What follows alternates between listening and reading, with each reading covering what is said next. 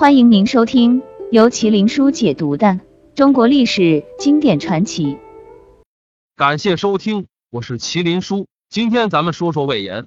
魏延在历史上的名声不算很好，因为他一直被冠以奸臣这个说法。但是他真的造反过吗？他好像没有。那么诸葛亮为什么处处刁难他呢？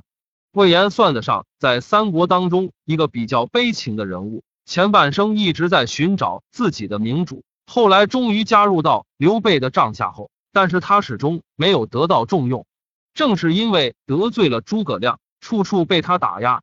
魏延虽然比不上孙权、曹操那种枭雄一样，他仍然有自己的一席之地。他也算得上一名真正的将军。他有自己的野心和抱负，但是他甘愿在刘备的手下，一心为了蜀国。但是他在蜀国似乎一直没找到自己的机会，反而是一直被低估。因为很多原因，他对蜀国留下的贡献以及他的功绩都被后人渐渐所遗忘。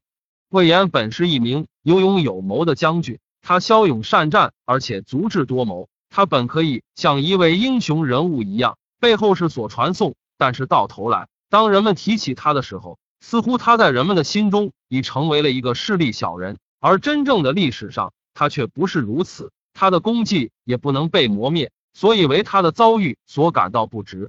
他在一开始是是刘表的一个手下，后来在刘表死后，很多人都选择投靠曹操，但是魏延却没有。他认为曹操不是他的明主，所以他就离开了。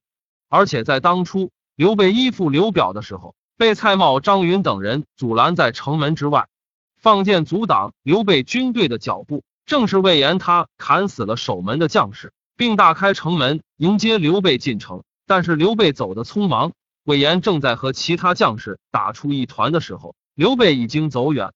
后来魏延在荆州混不下去了，他便加入了韩玄的手下，但是韩玄无情无义，当时要杀了黄忠，而正是魏延救下了黄忠，准备攻打长沙。正是魏延，他是趁机杀了太守韩玄，大开城门迎接刘备等人，并且投降刘备。按照正常的道理来说，魏延也算一个内应，所以才能够轻易夺下长沙。他将城池献给了刘备，也应当受到奖赏。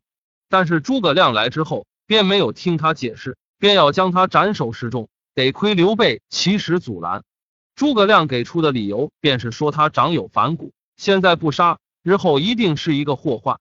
更说魏延趋炎附势，他本是韩玄的手下。本来就应该尽到一个受贿于人的人臣，但是他却背叛了韩宣，将他杀掉，这是一个十分不义的举动。但是当时魏伟言却没有及时做出解释，后来这也成为了他和诸葛亮之间一道很难逾越的坎。后来魏延在蜀国当中一直没有得到重用，而且和诸葛亮也有一些摩擦，所以他本来有大将之才，却一直碌碌无为。后来，诸葛亮在出师北伐的期间，虽然当时人才已经凋零，没有能够独当一面的大将威严，相比其他人更适合做一位将领，但是诸葛亮始终没有重用他，反而是在生前留下计策，让马岱悄悄诛杀他，因为他怕自己死后魏延会发生叛乱，所以便设下毒计，但是最终没有得逞。诸葛亮似乎对魏延一直有所防备。也正是他一直提防着魏延，所以没有看到魏延他身上的闪光点，也没有看到他的忠心。刘备曾经对魏延十分的器重，更是将他册封为镇远将军。有任何的功劳，便会第一时间想到魏延。